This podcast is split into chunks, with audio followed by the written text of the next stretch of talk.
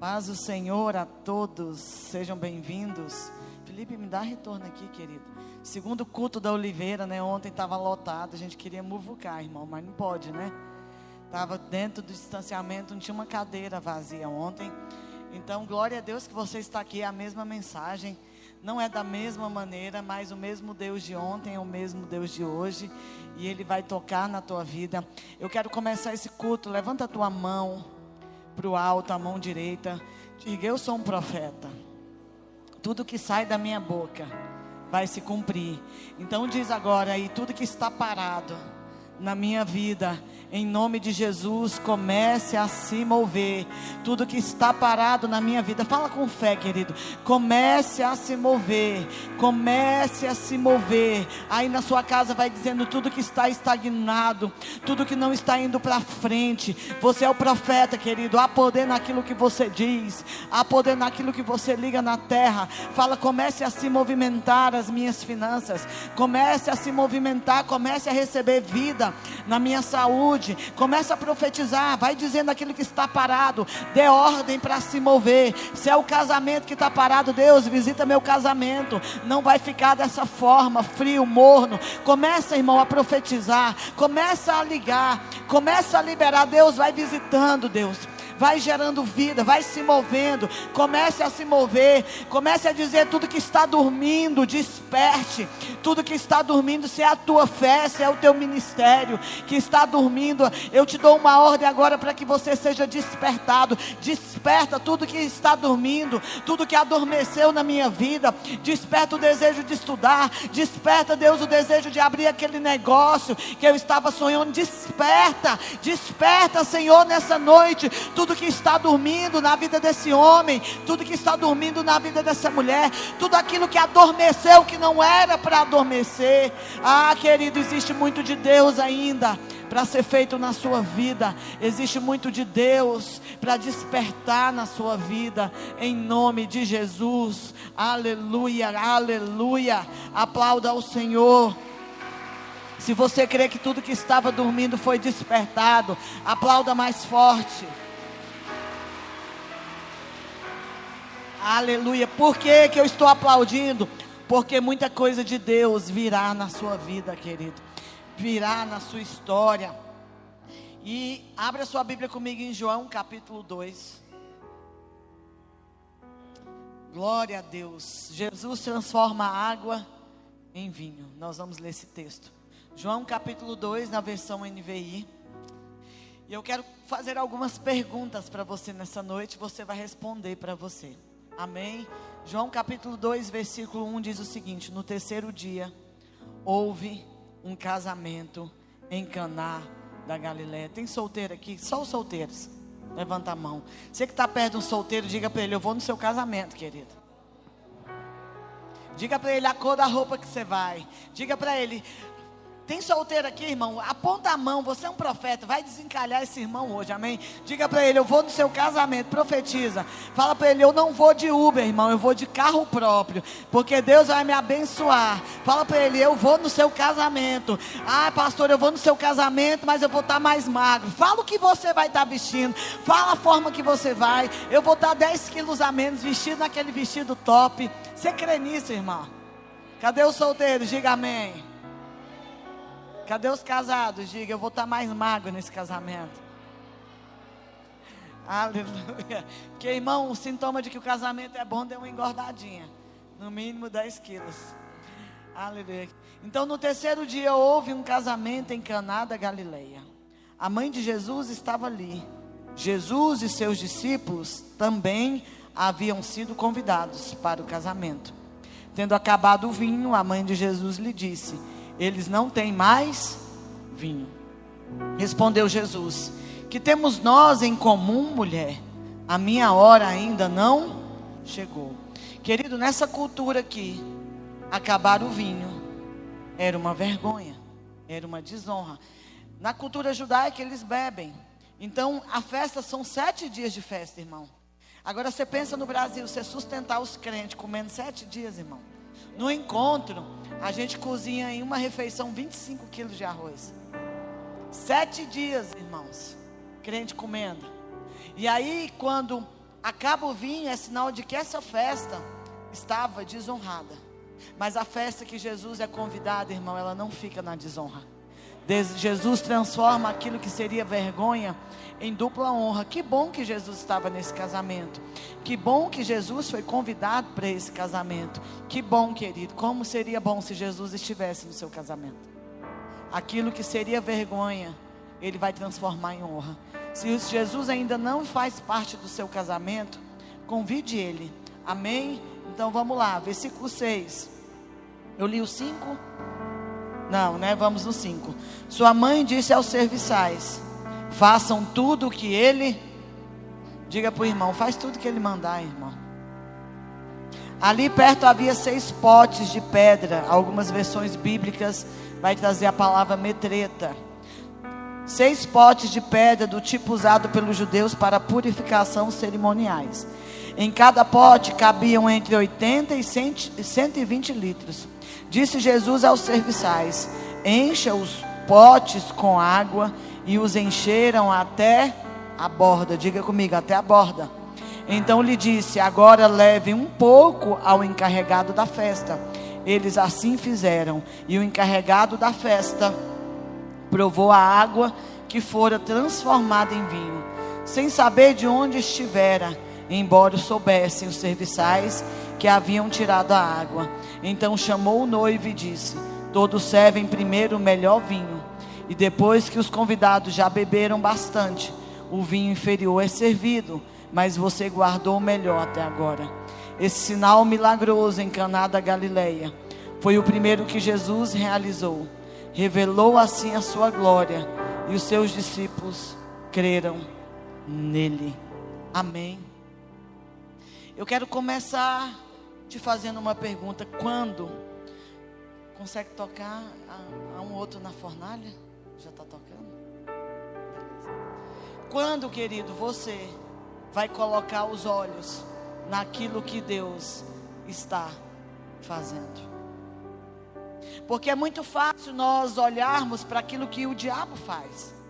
É muito mais fácil nós reclamarmos. Quem é que já murmurou? Quem é que já pensou em desistir? Por que, que às vezes nós murmuramos, nós reclamamos? Porque nós estamos olhando para aquilo que o diabo está fazendo. E a pergunta de Deus é: Jesus está no seu barco? Jesus está no seu casamento? Jesus está na sua vida? Quando que você vai colocar os olhos naquilo que Ele está fazendo? Eu vou te dar uma resposta. Olha uns anos atrás, antes de conhecer Jesus, aonde você estaria? Aonde você está hoje? Diga, eu estou na igreja. Só quem tem certeza que está aqui, diga: Eu estou na igreja.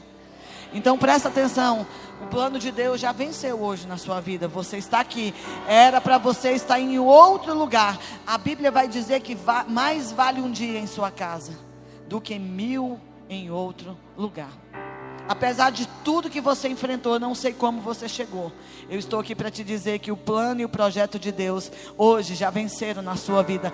Todo projeto de Deus é muito maior do que qualquer projeto do inferno na sua vida. Irmão, era para você estar em outro lugar, mas aonde você está aqui de mãos levantadas, talvez chegou arrastado, chegou cheio de problemas, um monte de notícia terrível, mas olha onde você está. Então os projetos de Deus já prevalecerem prevaleceram sobre a tua vida. Se o inimigo tem plano, Deus tem planos maiores do que o inimigo, porque os projetos, os pensamentos do Pai são mais altos do que o meu e do que os seus pensamentos. Os projetos do Pai ao seu respeito são muito maiores do que aquilo que você pensa. Você pode dar um glória a Deus? Aleluia. Quem tem uma palavra de Deus? Pastor, eu tenho uma promessa. Existe a palavra de Deus e existe a palavra de Deus liberada sobre a sua vida. Quem tem uma palavra, pastor, Deus fala comigo. Deus disse isso, isso e isso. Então, olha só. A palavra é o verbo encarnado. É o verbo de Deus encarnado, do próprio Yeshua. Então, se você tem uma palavra, você tem uma promessa de Yeshua na sua vida.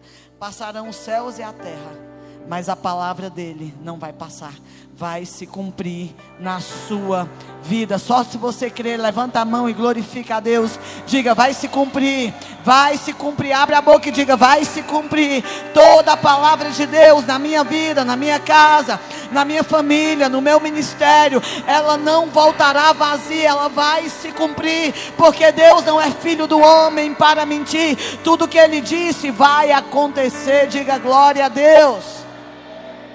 E o tema dessa noite é os planos de Deus sempre prevalecem. Aleluia! A ordem de Jesus, quando o vinho acaba, tragam as metretas, tragam as vasilhas, e ele vai dar uma ordem. Qual é a ordem? Encher de água até quem pegou. Diga glória a Deus. Porque milagre não acontece com você pela água, pela metade, irmão. Milagre só acontece com quem é cheio. Cheio de quê? De água. O que, que é água, pastora? Palavra.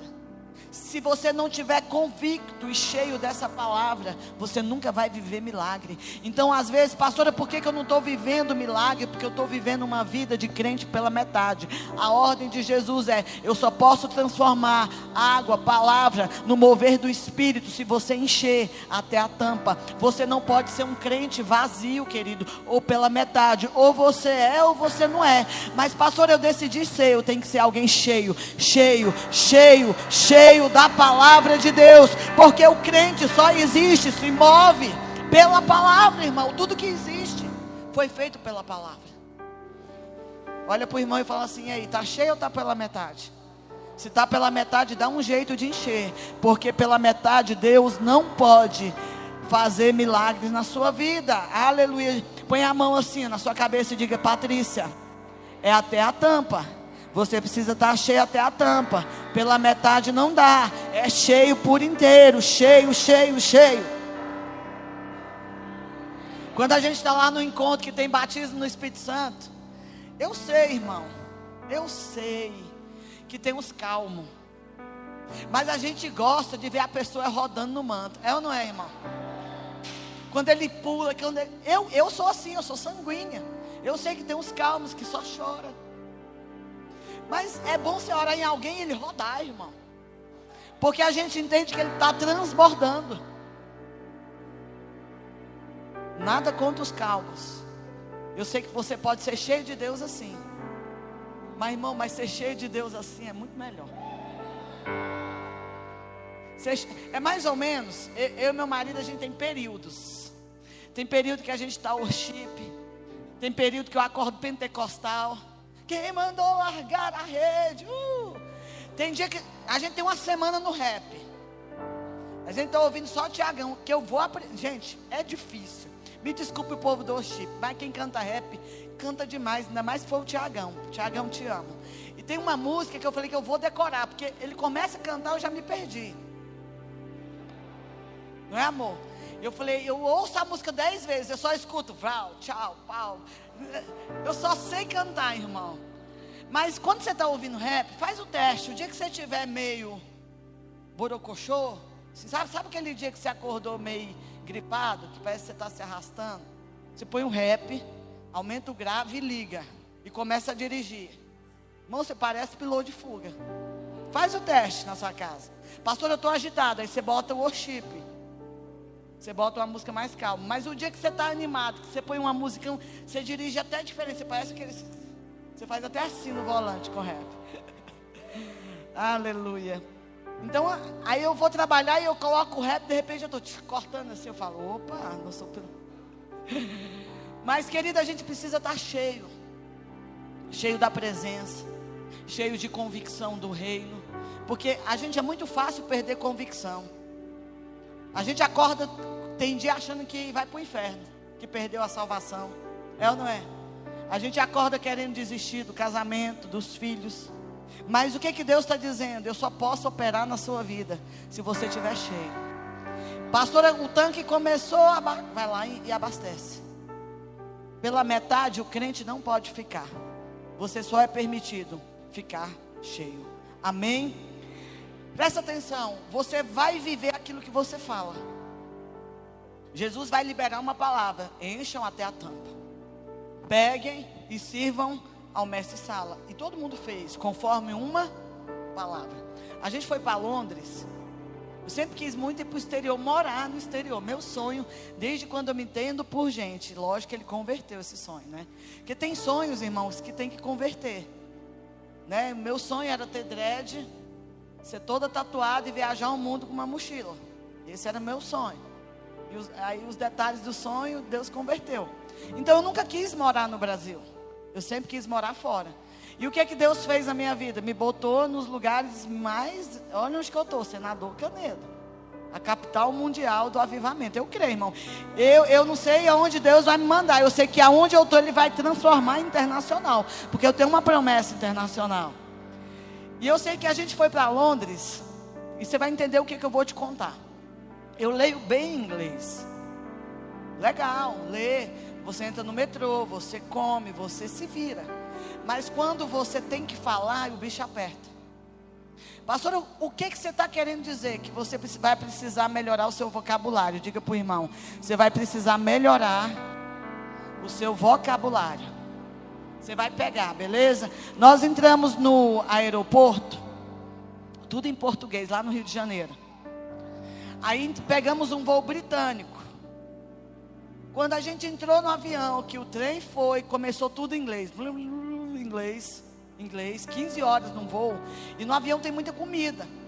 Aí começou a servir a comida. E aí eu olhei para o Roberto, a gente começou a rir. Falei, como é que nós vamos fazer? Que a gente tem que comer. E como é que a gente começou a comer? Pega, catando as palavras que a gente conhecia. Chicken, chicken. Coke diet, coke diet. Water. Só isso que a gente comeu, irmão. Chicken, coke diet e que é a única palavra que a gente sabia. Pastor, o que que tinha? Eu não sei porque eu não entendia. Pastor, o que, que você está querendo dizer? Que a gente tem que melhorar as palavras, porque a gente come o que a gente sabe falar. Aí, pastor, por que, que minha vida está uma tragédia? Porque você só fala de tragédia. Você só fala de doença. Irmão, é, eu sei que tem Covid, mas você acorda falando Covid, dorme com Covid, acorde com Covid, mesmo estando algemado. Tudo é Covid. Já viu gente paranoica? Irmão, é melhor você passar o álcool que tacar fogo. É paranoico. É hipocondríaco. Tudo que ele vai dizer é que não tem jeito, que não vai dar certo. Sabe, eu sei que tem dia que não dá certo, mas é todo dia que não dá certo. É todo dia. Você conhece gente assim, irmão? Levanta a mão. Que tudo que ele fala primeiro é não, não vai dar certo. Aí quando dá certo, ah, eu acho que dá certo. Você vai Pastor, eu quero comer melhor, então vai ter que mudar as palavras. Eu sei que seu casamento está um inferno, mas chega e profetiza: Oh, que céu! Porque se você continuar dizendo que está um inferno, você vai viver um inferno. Porque Provérbios 18 diz que morte e vida estão no poder da língua. Comece a dizer, levanta a mão aí e diga: Eu sou magro, eu sou bonito, eu sou um empresário de sucesso, eu tenho dinheiro no banco. Eu sei que você não tem nada, irmão, mas profetiza. Você vai comer aquilo que você fala. Quanto mais palavras você souber a respeito, quanto mais da palavra você liberar, mais vida você vai ter. Então começa, irmão. Para de viver de chicken, para de viver de coca diet, para de viver de água. Tem mais coisa no cardápio. Começa a profetizar a vida. E aí você vai ter vida. Começa a profetizar prosperidade. Levanta a mão e diga: ainda esse ano eu vou fazer o meu primeiro milhão. É seis dígitos, amor, seis dígitos. Você não tem dois dígitos, irmão. Está devendo três dígitos. Como pastor, eu não sei, eu sei que eu vou falar. Porque eu vou comer aquilo que eu sei falar. Fala para o irmão, não tem mais coisa no cardápio, irmão. Não é só chicken, não é, não é só água, não é só coke diet. Tem mais coisas. O que, pastora? Não sei. Você precisa ler. Porque a morte e a vida está no poder daquilo que você fala. Aleluia. Você pode dizer isso? Aleluia. Ah, o que é que você anda falando? Se você falar sobre fé, você vai viver o sobrenatural. Eu acredito muito em coisas impagáveis, gente. Eu acredito muito, às vezes eu converso com a mulher, ela fala, pastor, eu tenho um sonho. Eu falei, vai dar certo. Você crê, minha irmã? Pastor, eu quero fazer uma plástica. Recebe. Pastor, eu quero comprar um carro. Recebe. Quero tirar a carteira. Toma posse. E o homem, levanta a mão. Levanta a mão os homens. Diga eu que vou pagar tudo isso. Tem marcha aqui, irmão? Diga glória a Deus.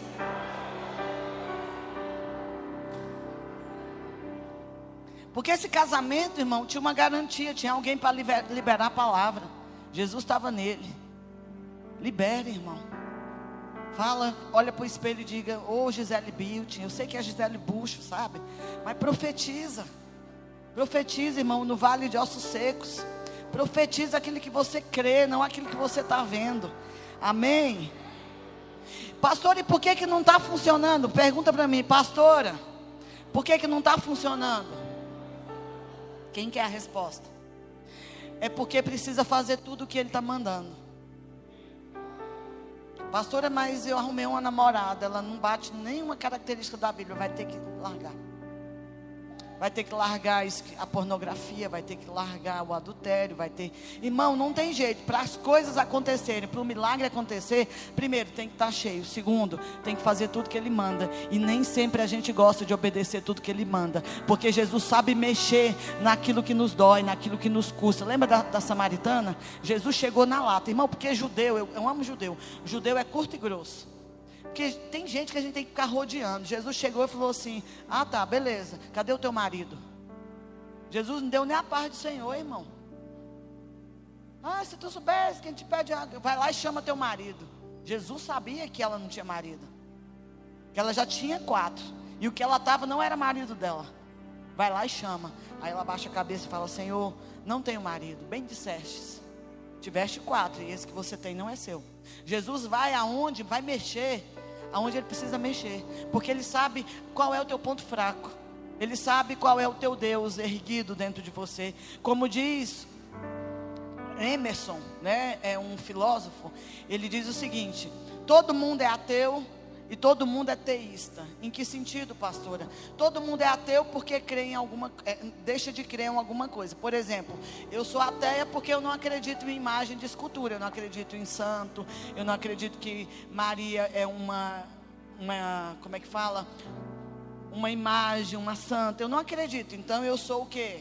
Ateia para isso. Eu não acredito em deuses hindus. Eu sou até é para isso, mas eu acredito num Deus todo-poderoso. Então, eu sou teísta, eu creio nisso. Pastor, e o ateu? Todo ateu é teísta. Quando ele não crê em Deus, ele vai crer no cosmo. Então, ele é ateu para crer em Deus, mas ele crê no cosmo. Ele você pega Darwin, Darwin não cria em Deus, mas ele cria na criação. Então, a criação se torna o Deus dele. Pastora, é, eu sou de Deus, mas eu idolatro meu filho. Eu idolatro meu marido. A gente tende, quando não tem Jesus como centro, a colocar um centro, a ter um Deus. Por que, que tanta gente, quando Michael Jackson morreu, se matou? Porque Michael Jackson era o Deus. Porque os Beatles, quando John Lennon morre, muita gente se mata. Por que se matou? Porque John Lennon era um Deus. Então, gente, a humanidade sempre vai procurar um Deus. Ela sempre vai ser a ateísta para aquilo que ela não crê, mas ela vai ser teísta, ela vai ter um foco. Você já viu gente que não crê em Deus, mas é idolatra o dinheiro? Pastor, ele não crê em Deus, ele não crê no dinheiro, mas ele idolatra o carro, ele idolatra o corpo, ele idolatra o filho, ele idolatra o dom, ele idolatra a ciência. Então, de alguma forma, todos nós, querido, cremos em alguma coisa. Fala para o irmão, você sempre tem que crer em alguma coisa. Espero que você esteja crendo em Jesus o Senhor da glória. Amém? Então, querido, você precisa fazer aquilo que Ele mandou. E a gente muitas vezes não quer abrir mão de coisas, vocês estão entendendo? A gente não quer abrir mão de algumas coisas, a gente não quer abandonar namoros, a gente não quer abandonar relacionamentos, a gente quer casar e não quer sair da casa dos pais, quer morar no barracão do fundo da casa do pai, não dá certo, irmão. Qual é a ordem de Deus? Deixará o homem pai e mãe e se unirá à sua esposa. Tem que deixar. Geograficamente, fisicamente, financeiramente. Porque senão não vai dar certo. Tem que deixar. Fala para alguém que está do seu lado. Vai ter que deixar, irmão. Amém. Glória a Deus. Pastor, e por que, que eu estou vivendo esse problema? Porque tem problema, irmão, que Deus vai trazer solução. Lembra de Lázaro? Lázaro estava morto de quatro dias, só um milagre.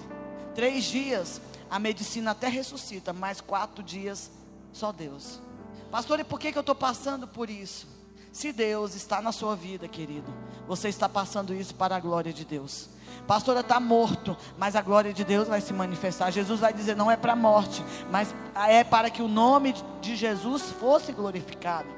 Então tem situações, querido, que nós estamos vivendo porque nós estamos desobedecendo, porque nós estamos pela metade. Mas tem situações que nós estamos enfrentando só por um motivo: é para que a glória de Deus se manifestasse, era para que houvesse salvação na sua casa, na sua vida. Por que, que você veio para a igreja? Lembra do dia que você veio para a igreja?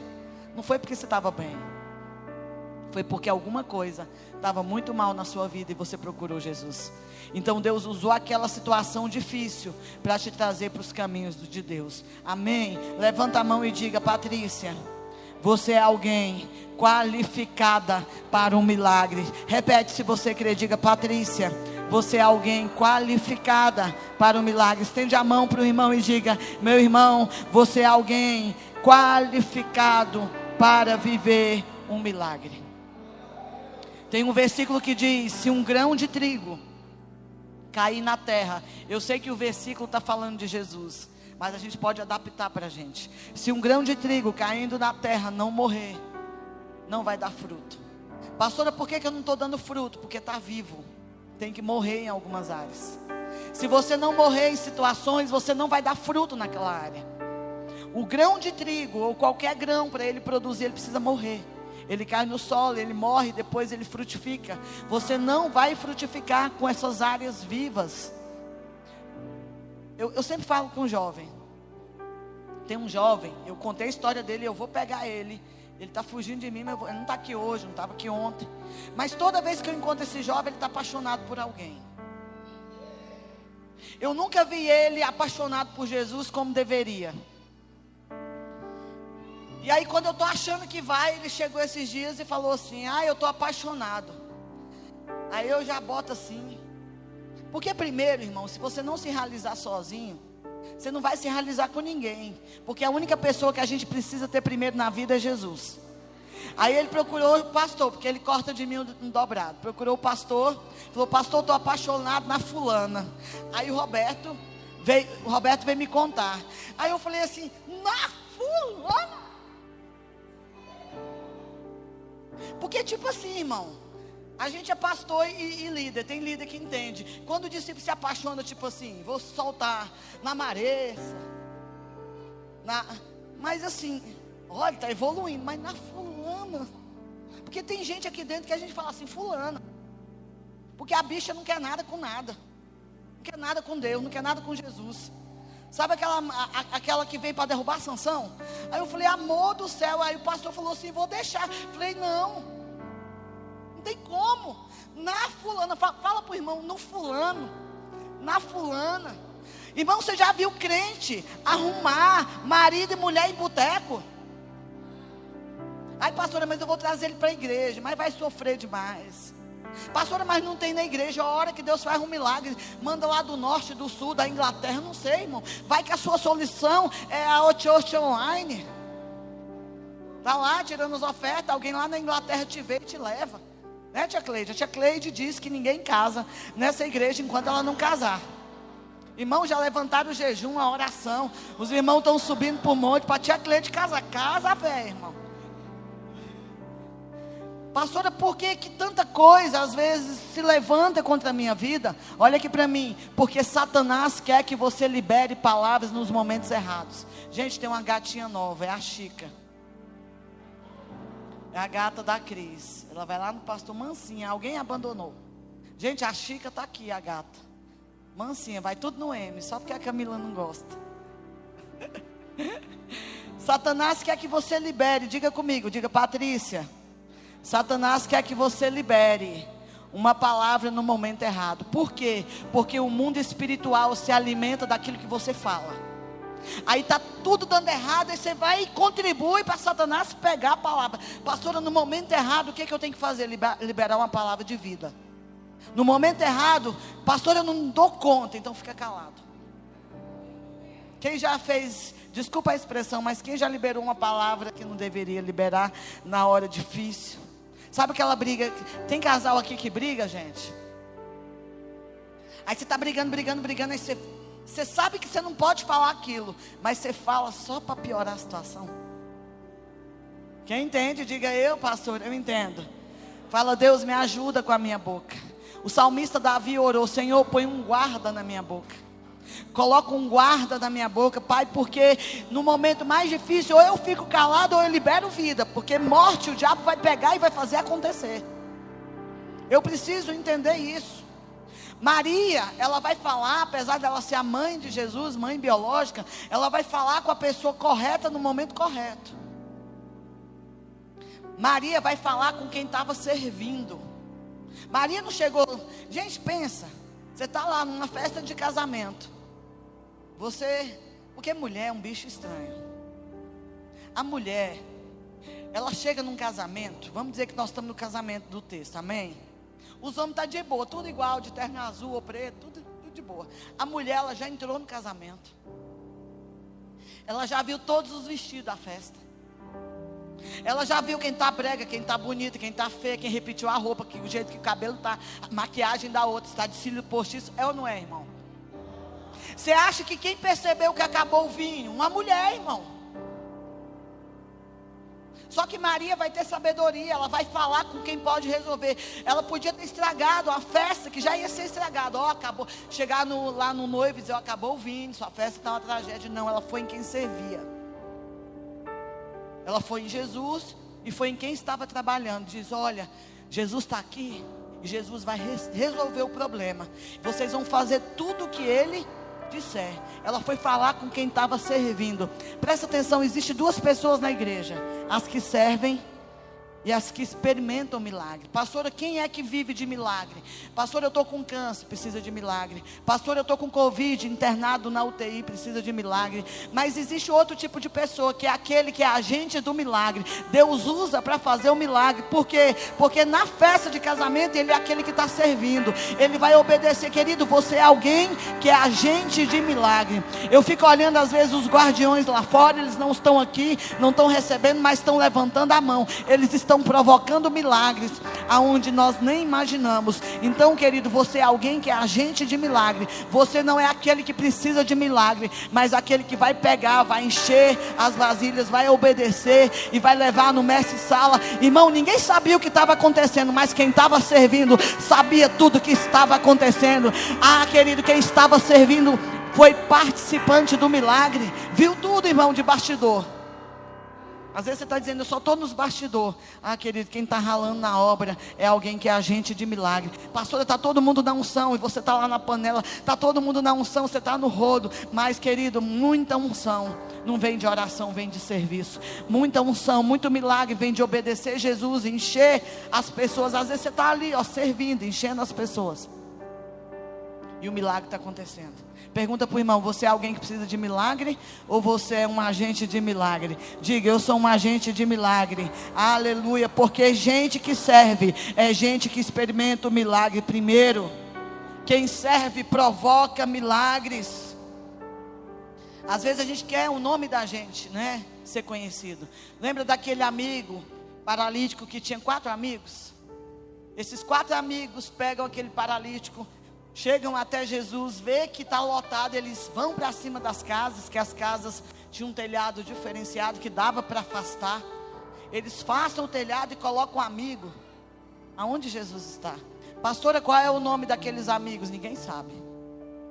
Ninguém na terra sabe, mas no céu todo mundo sabe quem é, querido.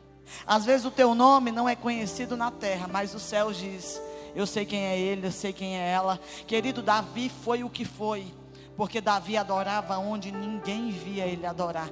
Davi era um adorador não quando estava no palácio ou quando levou a arca. Davi era um adorador quando ele estava lá cuidando. A Bíblia diz das poucas ovelhas. Ele era até zombado pelos irmãos porque ele estava cuidando das poucas ovelhas. Uai, o que, que você está fazendo aqui? Com quem você, o irmão dele, olha o irmão de Davi, com quem você deixou aquelas poucas ovelhas? Davi matava um urso e o leão por causa de poucas ovelhas. Às vezes você está aí na sua célula dizendo é poucas ovelhas. Irmão, não interessa se a ovelha é pouca, interessa se você é Davi. Você adora com ovelha, sem ovelha. Você mata o urso e o leão quando ninguém está vendo. Não se preocupe com quem está vendo. Tem um que precisa ver e ele vê todas as coisas. Ainda que você pegue a sua vida e desça ao mais profundo abismo, ele está te vendo. O Pai vê. O Pai vê tudo que você faz. Mas o Pai também vê tudo que você reclama e tudo que você deixa de fazer. E tudo que você faz pela metade. Você só tem que ter uma preocupação. Não é se o seu nome aparece. É se você é um Davi que adora aonde ninguém está adorando. Davi tinha um segredo. Só na, na Bíblia Almeida, se eu não me engano, no salmista, ele vai retratar isso. Ele diz: Olha, está todo mundo achando que nós estamos cuidando de poucas ovelhas. Mas o segredo é que vocês não sabem que essas ovelhas estão prenhas. Elas estão multiplicando. Irmãos, eu lembro da gente no início, pastor. Esse povo da garagem, lembra disso? Só tem marginal. Só tem gente que não vai dar nada. A gente mudou para cá, a primeira coisa que o dono daqui disse que a gente não ia conseguir pagar o aluguel. Irmão, ninguém acreditava. Como não acreditava em Davi. Mas você sabe qual era o segredo? A gente já estava grávido do milagre. A gente já estava grávido da promessa. A gente já estava prenhe. Não era de uma ou duas ovelhas, não. Era de gêmeos, irmão. Você precisa ser um Davi que acredita no milagre, mesmo que ele seja pouco, é pouco, mas está prenha. É pouco, mas está multiplicando. É pouco. Ah, lembra do azeite da viúva? É pouco, mas vai derramar e transbordar. Querido, você tem um Deus que faz do pouco muito. Você tem um Deus que faz do rebanho pequeno, grande. Você tem um Deus que sabe se você adora Ele quando vai tudo bem ou quando vai tudo mal. Você é um adorador independente do que você enfrente, querido. Você nasceu para adorar. Pastora, está ruim, adora. Está bom, adora. Pastora, eu estou alegre, adora. Eu estou triste, adora. Irmão, é para isso que você foi chamado. Davi, quando peca, Salmo 51 é o salmo do pecado de Davi. Ele vai dizer para mim uma das frases, porque Davi era Davi.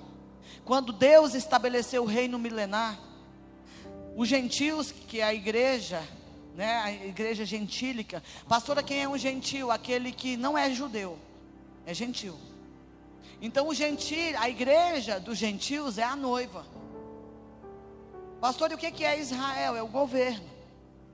Então, quando o milênio foi estabelecido, Davi vai governar sobre as nações. Ele vai governar sobre Israel. Ele vai ter um trono, irmão, literal. Porque Davi era o cara. Davi, quando pecava, olha o que, que ele diz no Salmo 51, versículo 10 e 12. Cria em mim um coração puro. Ele está dizendo, Deus não está puro. Cria em mim um coração puro, ó Deus e renova dentro de mim o espírito. Estava essa versão, mas tem uma, uma versão bíblica que diz inabalável. Não me expulse da tua presença. Deus, eu pequei, mas eu não quero sair da tua presença. Cara, esse cara tem que reinar. Não me expulse da tua presença, nem tires de mim o teu Santo Espírito. Devolve-me a alegria da tua salvação e sustenta-me com o espírito pronto a obedecer. Irmão, essa é a oração de um cara que pecou. Desculpa a expressão de um cara que fez merda. Ele vai rasgar as vestes e dizer: Deus, faz tudo, mas não afasta de mim o teu espírito. Eu não posso viver sem tua presença. Irmão, é, é, é forte.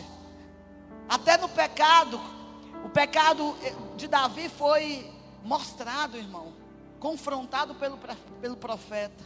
E ele vai dizer: Deus, mesmo que eu estou com a espada na minha casa, um filho se levantou contra mim, eu só te faço uma coisa: não afaste de mim a tua presença. Levanta a mão e fala: Deus, não afasta de mim a tua presença. Eu quero estar cheia, Deus. Eu quero estar cheio, porque se eu não estiver cheio, o milagre não vai acontecer. Você crê que tudo que Deus te prometeu vai cumprir? Diga amém. Aí, você, aí nós estamos caminhando, irmãos, para o fim. E Deus precisa restituir o reino a Israel. Deus precisa levantar o povo judeu. É, é um enxerto. Romanos, carta aos Romanos vai dizer que nós fomos enxertados. Todo mundo entende o que é, que é enxerto aqui?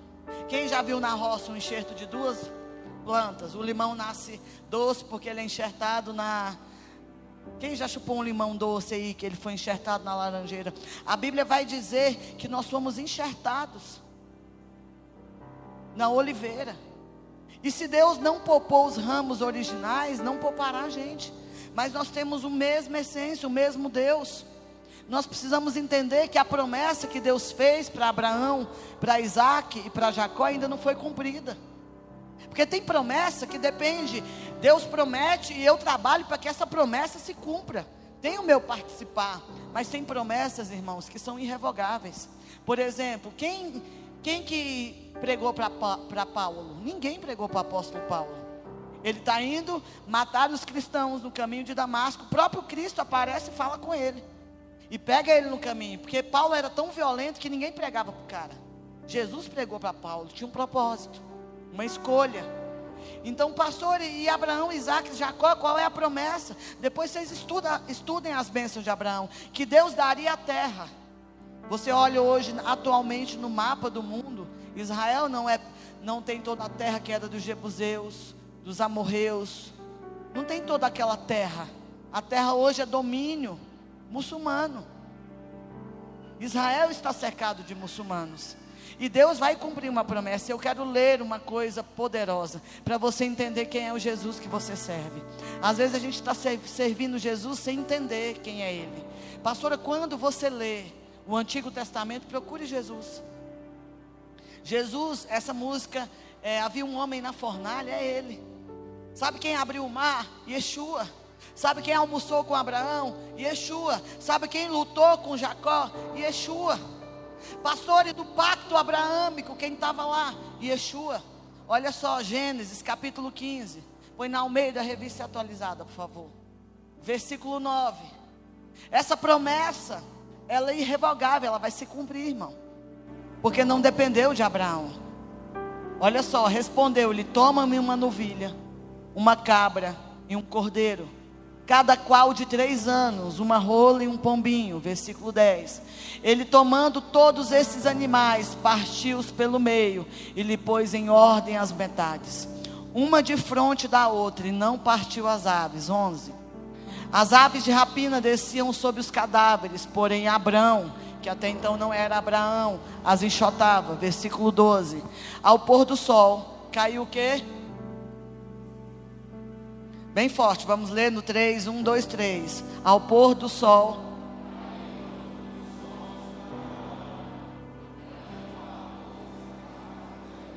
Aí ele vai ter o sonho, a visão que eles serão cativos. Mas Abraão dorme. Aqui é o pacto abraâmico. A confirmação do pacto feito lá no capítulo 12.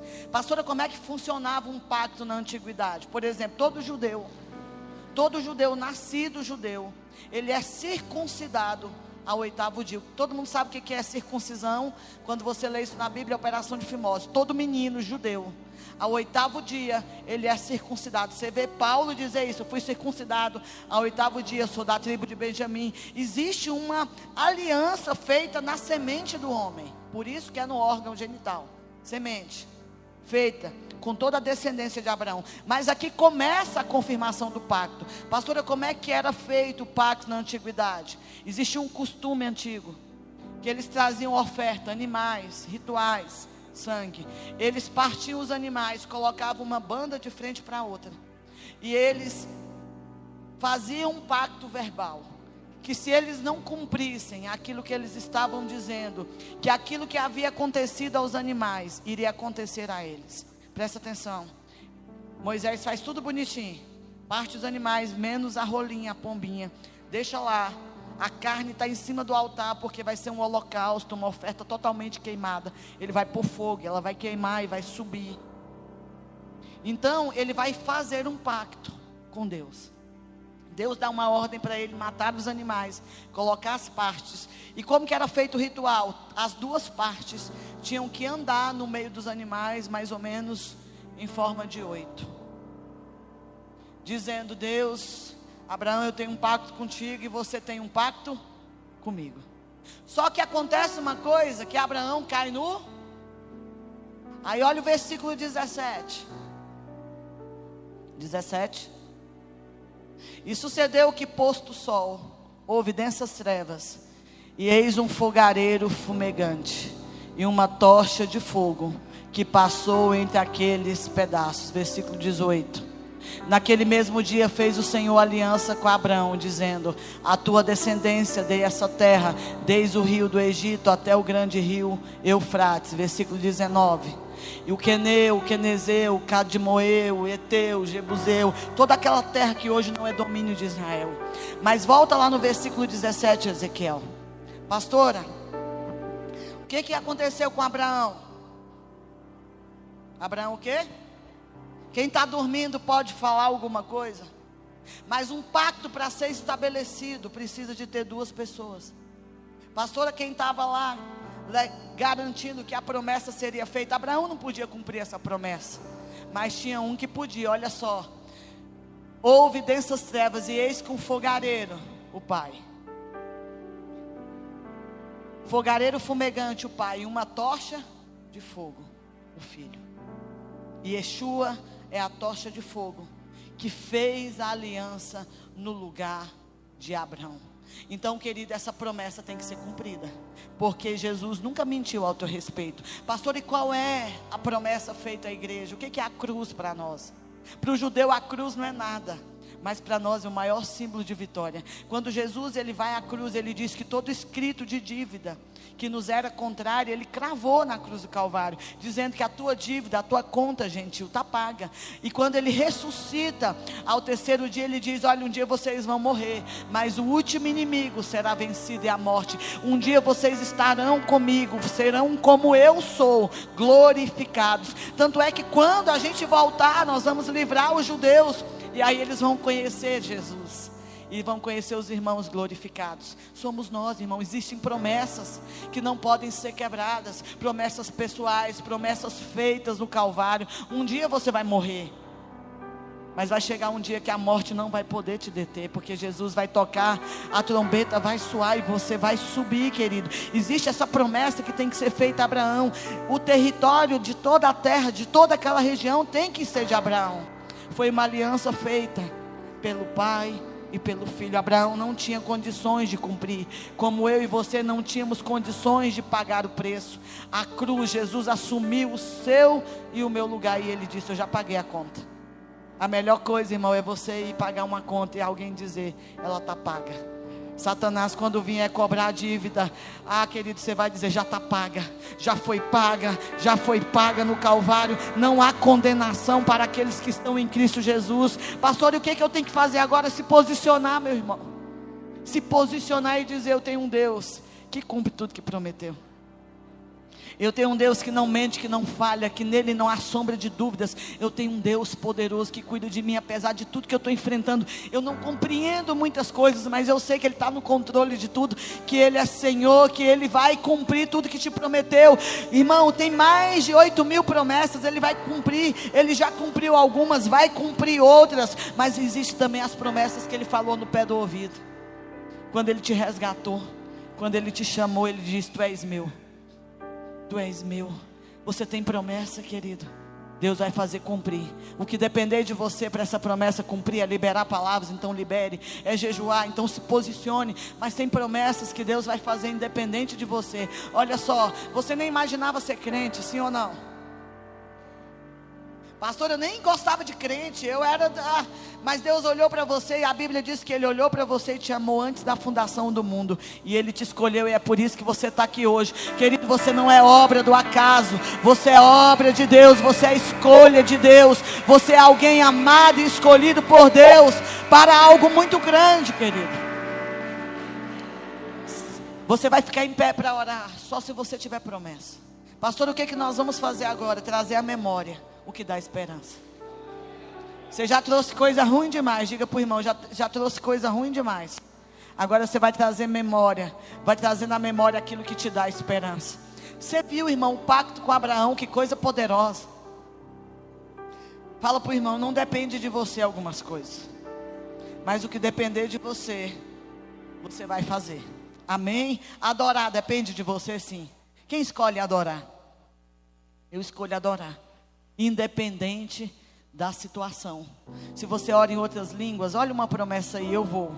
mas eu vou enviar alguém semelhante a mim, e ele vos batizará com o Espírito Santo e com fogo. Feche seus olhos e comece a trazer à memória aquilo que te dá esperança. Comece a falar com Deus, Deus, feche seus olhos, eu me converti dia tal. Naquele dia, Pai, que o Senhor me encontrou, que o Senhor me chamou. Querido, eu não sei como você veio para o Pai. Eu sei que você está aqui e que tem promessas que ainda irão se cumprir na sua vida. Existe uma promessa que será salvo tu e a tua casa. Existe uma promessa de salvação, então comece a orar por isso. Se você ora em outras línguas, comece a orar. Enche esse ambiente com a presença do Pai. Fala, Deus, eu estou aqui. Eu estou aqui, Pai. Quantas promessas, Deus, quando o Senhor nos chamou. O Senhor nos plantou, Deus, em Senador Canedo. Nós nunca sonhamos, Deus, com esse lugar. Nós nem sabíamos, Pai, que ele existia. Mas o Senhor disse, Pai, para nós virmos para cá, que o Senhor ia nos dar 10% dessa cidade. E o Senhor, Pai, começou essa obra, Deus, com quatro pessoas. E quatro pessoas, Deus, quatro pessoas que nós nem imaginávamos. Não eram quatro doutores, não eram quatro empresários, eram quatro drogados, Deus porque o Senhor vê aonde nós não vemos. O Senhor enxerga o que nós não enxergamos. Você é alguém que tem uma promessa, comece a orar. Fala, Deus, eu tenho uma promessa, é por isso que eu não vou desistir. Não foi homem que me chamou, não foi homem que me escolheu, foi o Senhor que me chamou, Deus. Foi o Senhor que me plantou nessa casa de oração. Foi o Senhor que me plantou nesse lugar. Pai, se eu estou aqui hoje, eu tenho convicção que foi o Senhor que me escolheu. Traga a memória, querido. Traga a memória de que a tua casa vai ser salva de que a tua casa vai ser alcançada, de que aquela pessoa que você tanto ora vai ser transformada, porque é assim que o crente quer. O crente, por mais dificuldade que ele enfrenta, ele consegue adorar. E é por isso que nós vamos cantar essa canção. Eu sei, Deus. Eu sei que eu tenho uma promessa. E que ela vai se cumprir, Jesus. Sei que os teus olhos